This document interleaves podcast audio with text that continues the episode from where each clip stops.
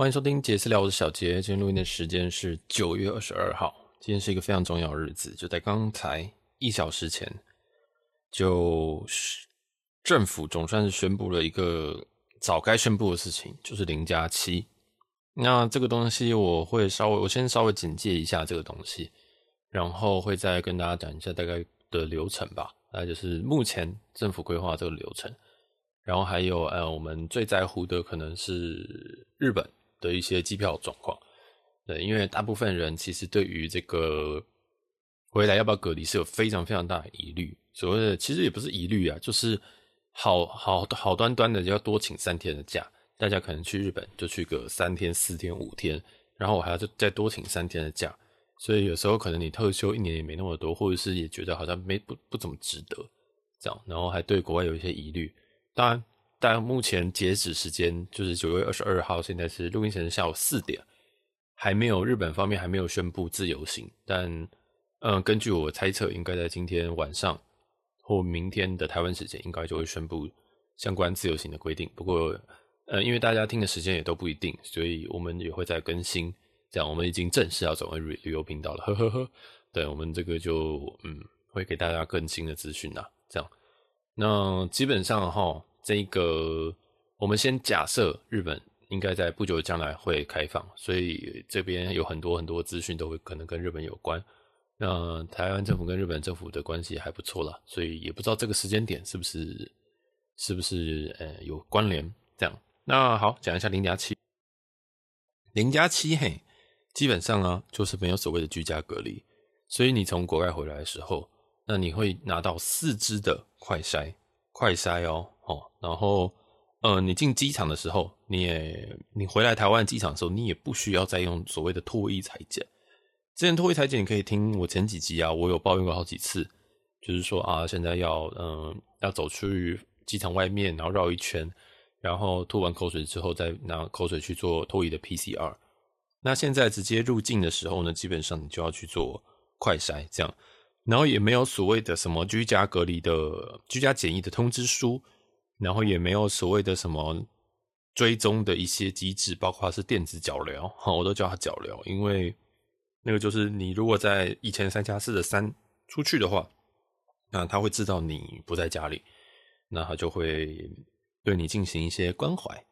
然后还有一些取消一些很早就该取消的东西了，哈，就是什么地方政府的居家检疫关怀服务，哦，就打电话问你说，哎，那你现在今天过怎么样？要不然就发简讯说，哦，如果你今天感觉正常，请按一。今天如果你有不舒服，请回简讯回二，这样，这样，所以，呃，基本上哈，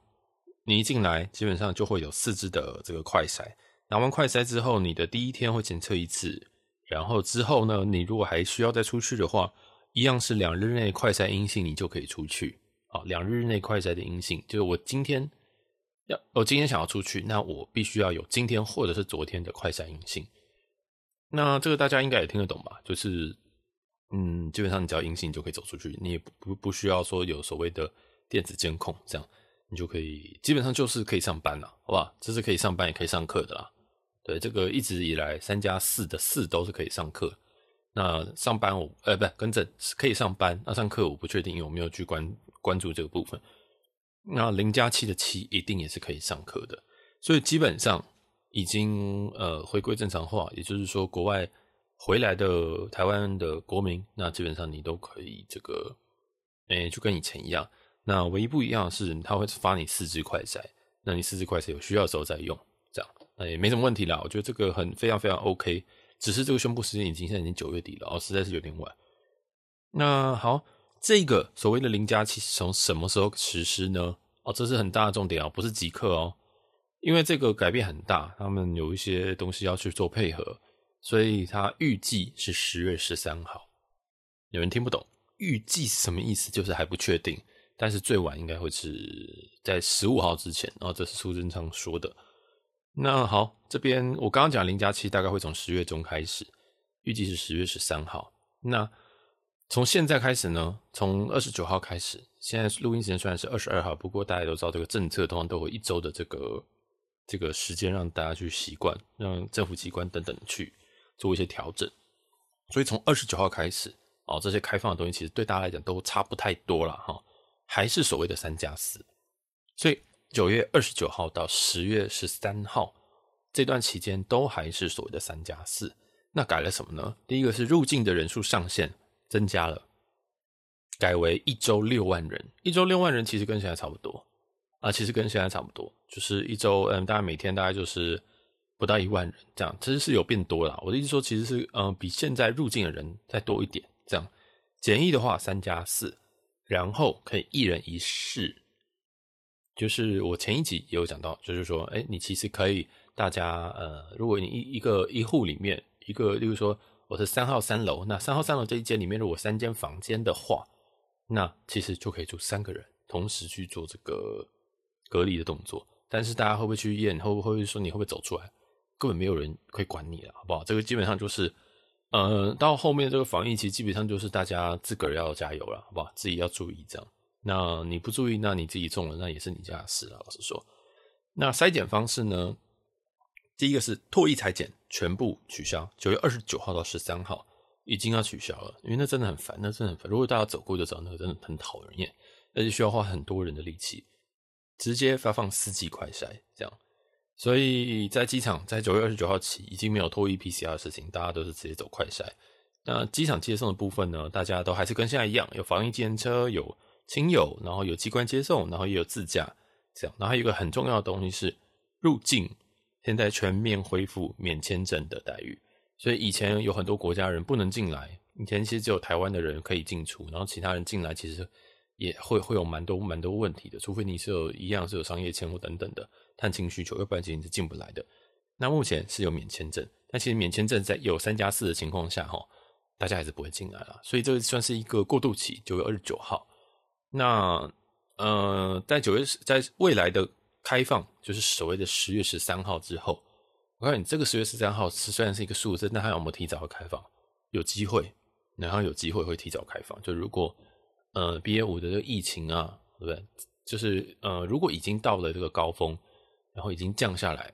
然后他们是以一周为一个目标，例如说这一周如果连续三天都比上上一周的同样三天有下降的趋势，那就可以视为是已经过了所谓的 BA 五的高峰。过了高峰之后，他们就会准备要开放。那当然就是看他们什么时候宣布。那最晚应该会在十月十三或十五啊？为什么这么不确定？反正就在十月中了啊。所以大家就可以开始规划所谓十一月、十二月的一些旅行。这样，如果大家对于隔离是有一些 concern 的人，那真的要规划起来，好不好？这个在这个月我已经有两三集都有在讲这件事情。拜托，拜托，拜托，赶快，赶快定起来。因为目前我刚刚看了，例如说东京的房间还蛮多，就是还有，嗯、就是说八千块日币的那种小，就那种怎么讲，很日式的那种三星旅馆，我都觉得哎、真的是可以定起来。我刚刚就是为什么我现在四点才录，因为我刚刚都在订房，这样。然后基本上哈，十月十三号之后就可以恢复正常，这个大概的时间了。对，就在大概的时间，就是变你会来多四支快筛，那剩下一一切都是跟以前一样。好，那接下来再讲讲这个一些机票的部分。为什么要讲机票？因为哈，在这一个开放之后，其实航空公司就会大幅的增班，大幅的呃，其实，在上个月的月底，哎，不是更正，在其实在现在在九月，九月月中，其实就蛮多十月的班机。都是开始在增加，或者是可能有很多的呃航空业的可能都有更多的事情要做了，可能有更多的班去排班或什么的。对，所以其实很明显，本来就是十月是要开放，那只是确切时间一直都没有很确定。这样，然后所以班机会增加，但是班机的增加量也会很直接的跟嗯、政府愿意放多少人进台湾有关系。因为像过渡期间，这个是每一周。每一周只开放六万个人，那这其实这边其实并没有非常多。这样，那之后呢，会再慢慢开放到每一周可以开放十五万人。对，所以这都还是量，这都有一些量能的问题啊。因为也很怕说，像呃国外一些疫情恢复的时候，那他们大量的游客涌进来或什么的，那其实让机场非常容易的有点瘫痪啊或什么，就是很累，因为。一时之间，其实，在过去三年，机场已经基本上是不能说废掉，机机场其实基本上是相对冷清的，所以很多行业其实，呃员工可能裁员，或者是员工可能离开，就觉得说啊，好像好像可能奖金也没有啊，或什么东西的，所以就离开了这些工作，所以人手上是可能是不足的。那一次这样子开回来的话，其实对于呃机场压力也是非常大，所以有一些开放的渐进式的开放是为了这个量能的问题。对，其实机场也是有一个量能的问题，所以也是其实在，在嗯在大概月年中的时候吧，就是那时候在美国的时候，其实也很可以感受到，其实他们真的是游客真的是多到爆炸，然后其实机场也真的是非常非常辛苦，所以。这个应该是会慢慢的再去做开放的，这样，所以会有一些，嗯，入境的人数上限这样子。然后再来还有什么？我看一下这个机票的部分。哎，为什么讲那边？机票部分就是我现在主要是看一些台日线的，嗯，这主要是看台北、东京这两这一条线，因为这一条线我最常搭，然后所以我对这边的票价也比较，也比较怎么讲？比较。比较有 focus，比较有那个概念啦。对，大家不知道有没有常查机票，就会知道说，哎，例如说你常飞可能台北纽约，那你知道台北纽约可能常年的价格是多少？那对我来讲，长台北东京是我比较常看的价格。那在疫情前哈，台北东京大概是我现在讲传统航空，大概会是一万一万一左右。那如果你是买，例如说松山羽田，台北松山到东京羽田的话，这个可能会到一万三、一万四。对，这是传统航空的部分。那现在呢？现在如果你现在想要订这个十月、十一月、十二月的话，价格大概会在一万七左右，一万七上下。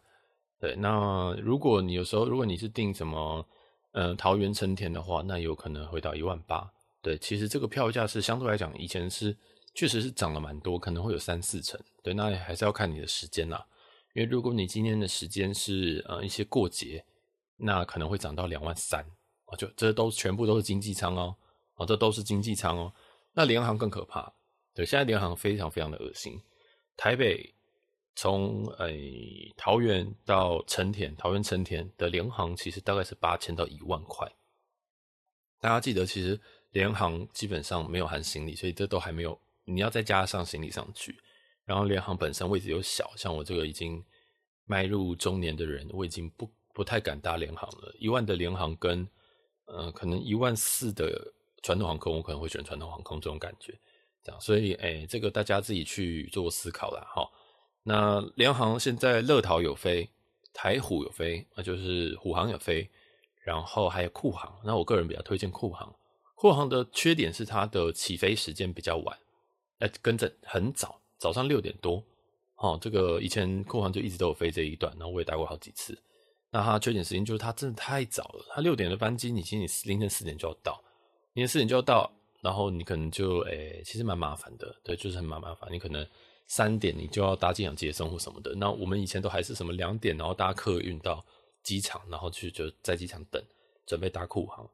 对，那这个就看了。那我是觉得这一个为什么会推荐这个？因为它的椅距还蛮大的，对，然后而且它是广体飞机，好像七八七做直飞，这样。对，其实酷航在。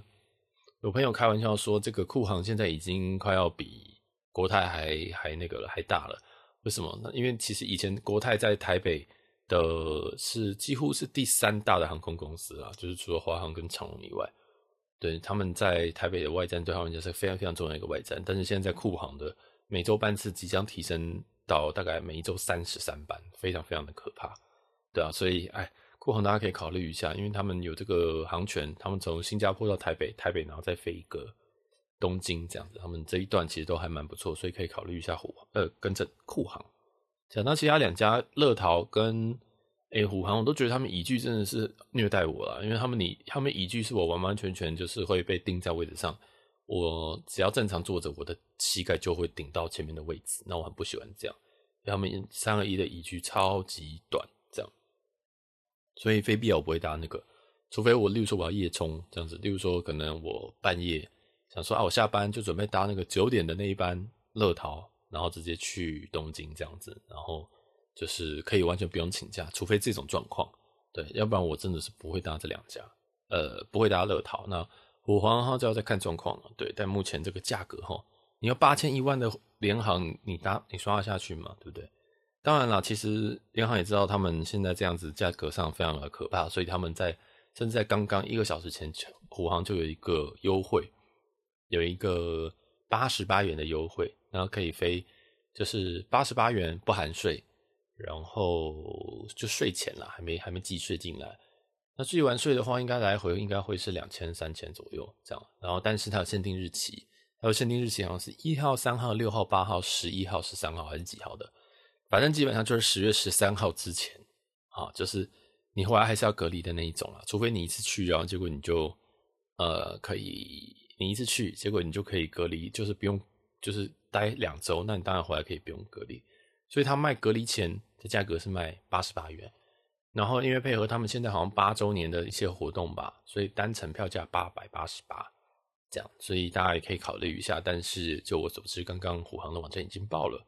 而且大家没抢到也不用太难过，因为虎航的结账系统很雷，虎航常常即使你进去了，然后可是结账到后面都还是会卡住，所以不用太难过了哦。真真对于抢不到这种优惠的虎航，我觉得平常心就好，对，不用怪网络，不用怪什么东西，那个真的是是网站太烂而已，对啊，大家就嗯、真的开始要计划起来，不管你是现金票、里程票什么的，下半年是呃也剩十、十一、十二而已啦，十一、十二应该还有。应该还有一些枫叶可以赏啦，对，就是因为我非常非常想去日本，我想大家应该都一样，所以基本上都 focus 在日本。那如果你是想去韩国的什么的，真的都可以直接飞了，真的都可以直接飞，没有问题啊。等到十月十三号回来，或者甚至欧洲、美国这样。那因为我你我我现在还在规划双十的这个这个行程当中，所以目前还不知道我双十可能会去哪边，对啊。那目前也是锁定希望是日本或韩国这样，所以我希望日本赶快开，所以不断的在。呃，更新不断在就是觊觎这个日本的开放时间，这样想要大肆的这样杀进去，希望日本赶快赶紧开放免签这样子，因为现在到目前都还没有一个非常非常对，没有一个定论呐，这样。对啊，反正好就这样，这集就差不多这边这边通整了一下现在零加七的一些规定，然后跟你回来可能会遇到的一些状况，然后还有讲了一些嗯、呃，基本上是台北东京的一些票价的状况。对，那真的大家赶快订起来，然后应该会有促销，但是机票应该还会再维持一段时间的高档了。你想，现在一路到明年一二月都是很多，其实有，其实都是一个不不错旅游季节。然后，呃，不管是去哪里，其实大家应该都会报复性出游一段时间。所以我觉得，嗯、与其这样子，大家不如就是真的就定下去了，好不好？就是好好犒赏自己过去两三年被。嗯，被政府 关在家里，对，就是赶快、赶快、赶快飞出去了，好不好？大家把它订起来、买起来，这样子，对。然后，真是犒赏自己，因为大家如果这几年有在这两年、两三年有在住台湾的饭店的时候，台湾饭店贵的跟屎一样。对，所以虽然有很多地方像新加坡、像曼谷，大概都比疫情前贵贵上几好几成，但是相比于台湾，我真的觉得台湾真的比较没有那个价，没有那个本钱能够。开那么高的价格啊，对啊，所以来好，这边这一集就先整理到这边，就是给大家一些零加七的小资讯。对，那我们之后如果日本有开放后，我们会再更再再详细的跟大家说明了，就是把我的一些想法说出来。那如果喜欢我们节目，记得追踪我们的 Instagram jz 点 talk，然后不要忘记在各大平台上面可以给我们五星好评，对，然后帮我们赶快赶紧赶紧把这个排名往前推啊！我们现在很努力的在更新，然后未来应该也会有非常非常多的。旅游的东西，我到现在曼谷的东西都还没有更新完，大家我还有曼谷还有三四三集左右的扣打还没有上，